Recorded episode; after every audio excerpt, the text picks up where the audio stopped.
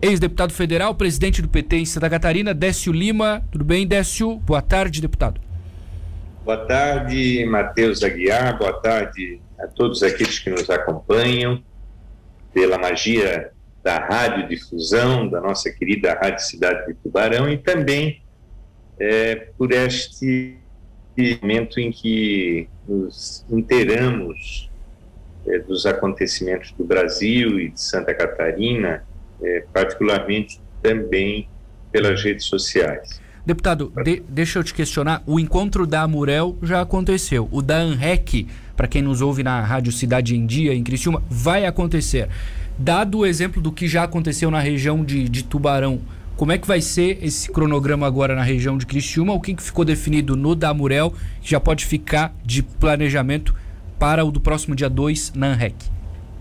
Olha, Matheus, nós somos um partido que polarizamos a política nacional e temos uma forma de organização horizontal, histórica, é, dos quais é, temos obedecido rigorosamente os calendários da organização interna.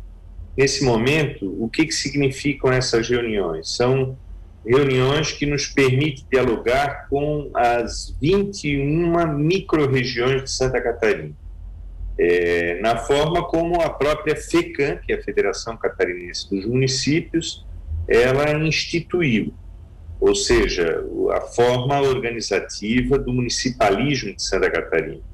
E a nossa ida, como foi ontem à noite, é, na região que pertence à nossa querida Tubarão, é, foi justamente para que a gente possa é, organizar as tarefas que estão colocadas para o próximo período, principalmente com relação às eleições de 2022. As eleições é, nacionais, evidentemente, e a nossa tarefa em Santa Catarina, que é de construirmos um projeto novamente para protagonizar a história do nosso Estado com a construção das chapas de deputados estaduais, federais e fazer o debate sobre uma narrativa que nós precisamos ter de forma muito diferenciada de tudo que ocorreu, em razão justamente das crises que nós estamos vivendo, particularmente a crise sanitária que nos afeta a todos nós, independente dos partidos que pertencemos, mas que tem nesse momento uma grande responsabilidade de proteção à vida, é, e, sobretudo, de construirmos um processo que vá além, é, que dê um salto de esperança, um lampejo de esperança depois que nós superarmos principalmente essa crise sanitária. Uhum. Deputado, a gente deve ter um embate muito grande no ano que vem entre Lula e Bolsonaro, PT e, e o partido do atual presidente que ainda não tem uma sigla em um estado particularmente que é um reduto bolsonarista, o senhor não vai negar isso, naturalmente o que a estratégia do partido fala em relação a esse tema? Um estado onde o PT não tem tido sucesso no, no, no curto prazo, né? O, como é que vocês pretendem reverter esse cenário no ano que vem? Olha, eu, eu imagino, Matheus, que, é, e você deve estar percebendo isso, os nossos ouvintes, todos aqueles que estão nesse momento nos acompanhando nas redes sociais, que o ambiente tem se modificado a cada momento. É, o Brasil, acho que desperta é, desse período que, na minha visão, trágico, trágico para a democracia, trágico para a vida de milhões de pessoas que hoje já se encontram é, na, nos números da exclusão, da miséria, do desemprego, é, totalmente desesperançosos com a possibilidade de se ter um país que é, proteja minimamente a vida das pessoas. Trágico, principalmente com a irresponsabilidade é, produzida por esse negacionismo que representa o bolsonarismo. Santa Catarina, por mais que ela tenha é, tido uma, digamos, uma disposição de ter votado no Bolsonaro e naqueles que o acompanharam, mas Santa Catarina não é um estado é, que tem uma visão negacionista, que não é um estado que quer uma linha autoritária como pregada por ele, é um estado que tem um povo é, com valores humanistas extraordinários. Nós somos um povo solidário. um povo que está aqui para construir uma sociedade justa e fraterna. Por isso eu acredito que o ambiente já mudou. Entretanto, eu quero dizer para você que a nossa grande tarefa aqui em Santa Catarina também é a defesa daquilo que a gente chama como um valor universal, que é a democracia, que é o Estado de Direito, que foi duramente arranhado com os acontecimentos a partir do dia 17 de abril de 2016, quando houve um golpe em Santa Catarina é, que tirou uma presidenta legitimamente eleita, que hoje todos nós sabemos, sem o motivo daquilo que era fundamental, que era o princípio constitucional de poder afastar uma presidenta da República. Então, nós entendemos que, nesse momento, é, a defesa e a unidade dos democratas em Santa Catarina, a aglutinação dos setores democráticos são fundamentais.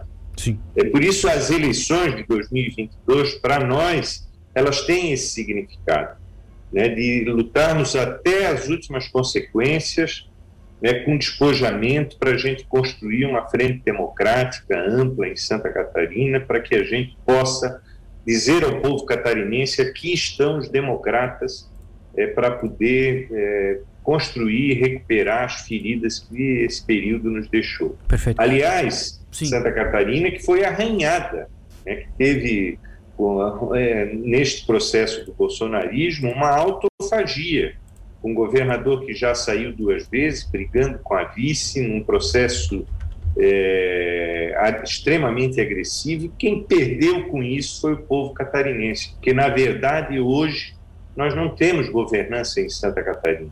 O, deputado... é, o governo do. Estado representa aqui um Gasparzinho, não toca a vida do povo de Tubarão, do Sul, não toca a vida nenhum cantinho desse Estado, lamentavelmente. Ô deputado, até para a gente fechar aqui, eu vou, vou fazer duas em uma rapidinho.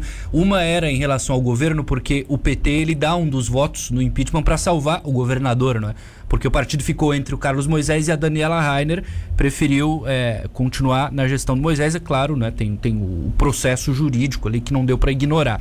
E questão de nomes aqui na, na, na, nas regiões, aqui na Morel e na REC, o senhor lembra algum que pode é, estar na urna ano que vem, na região da Morel, na região da REC? Temos bons nomes aqui.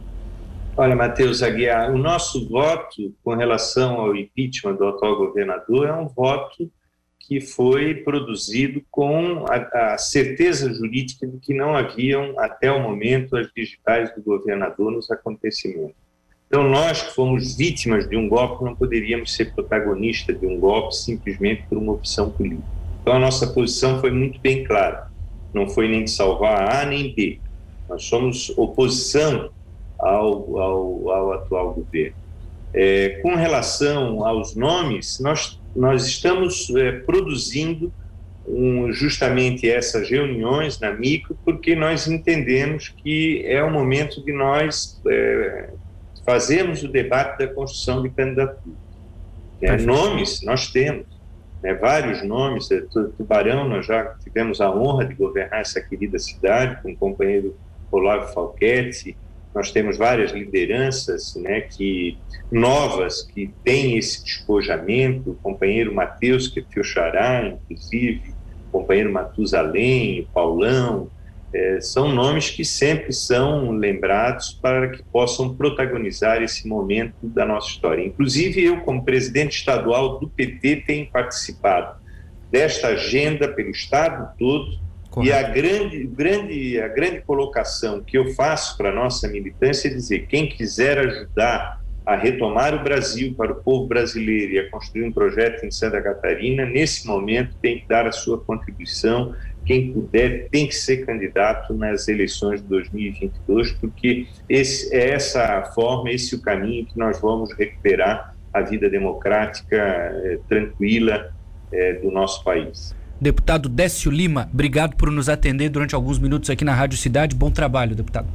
Um grande abraço. Tá? Muito obrigado pela oportunidade.